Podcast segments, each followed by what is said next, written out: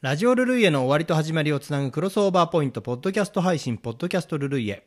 今夜もお相手は、小田原のダンスビズウルブス、D 公爵でございます。ルルイエ。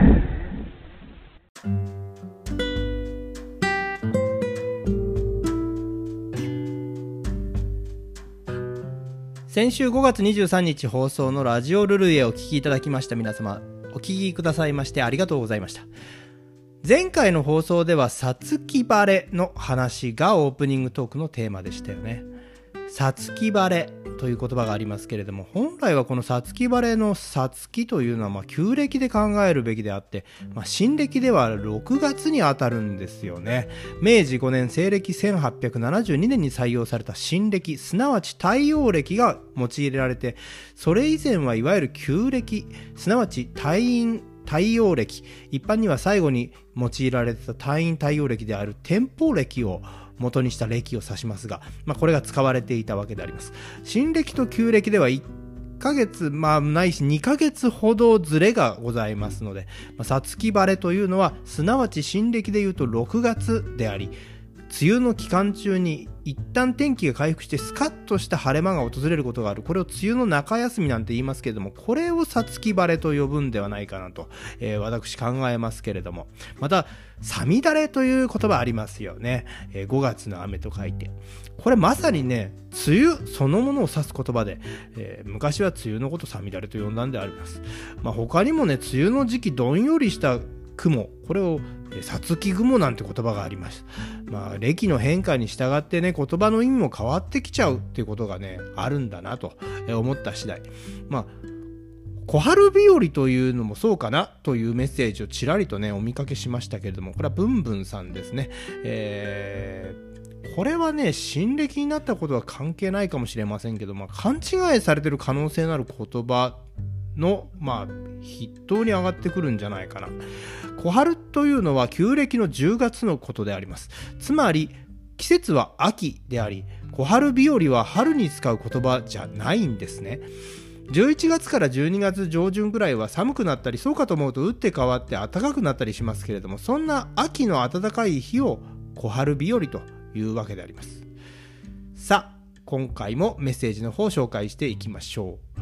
今回は新機軸塾師よきかなとメッセージくださいましたのはガリツーさん。それから、今夜は前工場から選曲と新機軸でしたね。ポッドキャストも楽しみです。ヒーローゆうきさん。これ、どうですか？新機軸でしたかね、まあ、自分ではあんまり意識してないんですけども、まあ、新機軸、うん、新鮮味がね、出ていってたら、嬉しいなと思います。ありがとうございます。それから、早めの待機からポッドキャストを聞いてくださっていたコムアット静岡市民さん。本当ありがとうございます。まあ、ルルイエ待機の間にね、ポッドキャストを聞けばかかる曲のリストの予習と前回のトークの復習になっていいですよね。このスタイル、ルルイエライフの向上に役に立つかもしれませんね。えー、ライフハックなんじゃないでしょうか。まあ、そんなわけで今後の D 公職のポッドキャスティングにご期待いただけたらと思います。